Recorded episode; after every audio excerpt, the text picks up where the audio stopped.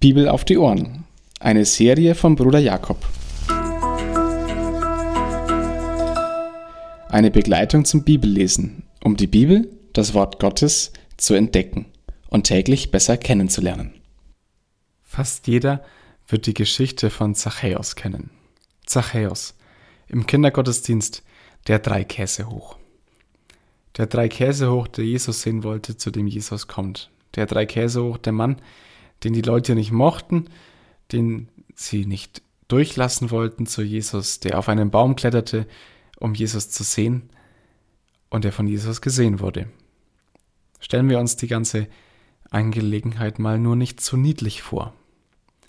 Stellen wir uns vor, wir kennten den reichsten Menschen in der Stadt. Wir würden ihn kennen und wir kennen auch seinen Ruf. Wir kennen die Gerüchte, die über ihn sich erzählt werden. Wir kennen die ganzen Vermutungen, welche Leichen er im Keller haben muss. Wir kennen seine Art und Weise, wie er sich auf jeden Fall schlecht verhält in unseren Augen, wie er sich vielleicht anbietet. Wir kennen sein öffentliches Leben, wie er sich selbst darstellt. Wir kennen ihn und wir wissen, er stößt uns ab. So müssen wir uns eigentlich schon eher Zachäus vorstellen. Zachäus hatte aber auch einen Malus. Er war klein. Wie ist das denn heute? Ist doch genau das Gleiche. Wenn jemand was hat, wofür man ihn hassen kann, aber an irgendeiner Stelle nicht so gut ist, ist man schadenfroh.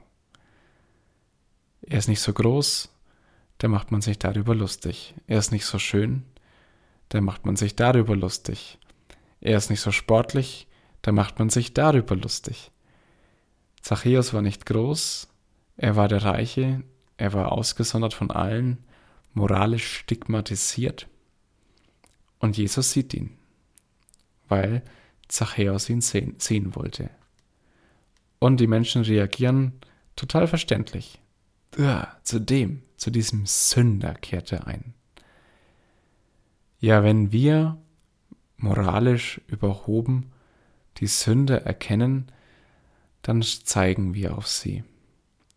Und Jesus, Jesus kehrt in sein Haus ein. Er kommt zu ihm, er kommt zu dem Sünder, weil der Sünder auch zu Jesus kommen will.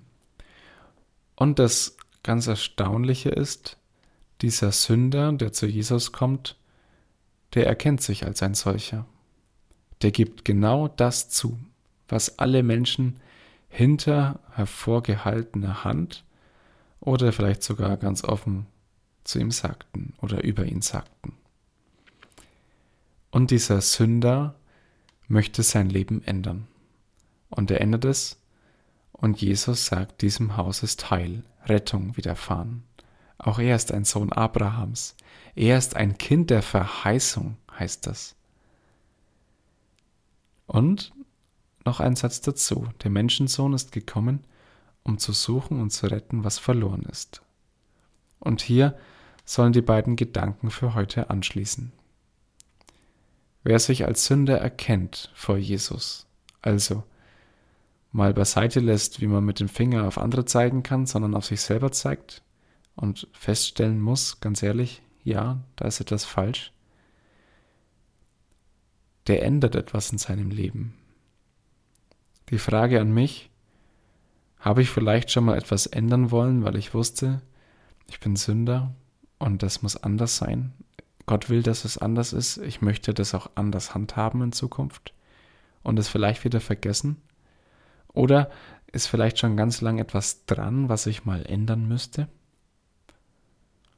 Das führt uns nämlich zum zweiten Gedanken. Der Menschensohn ist gekommen, um zu suchen und zu retten, was verloren ist. Der Menschensohn, Jesus, Gottes Sohn, er sucht Sünder, keine Gerechten. Gerechten kann Jesus nicht helfen, denn Gerechte können sich nur selber helfen. Aber Jesus sucht Sünder, also die, die wissen, dass sie sich selber nicht mehr helfen können. Vielleicht weil sie stigmatisiert sind, von den anderen abgeschoben wurden, vielleicht weil sie schon viel zu lange in einer Einbahnstraße unterwegs sind. Jesus ist gekommen, um zu suchen und zu retten, was verloren ist. Bis heute.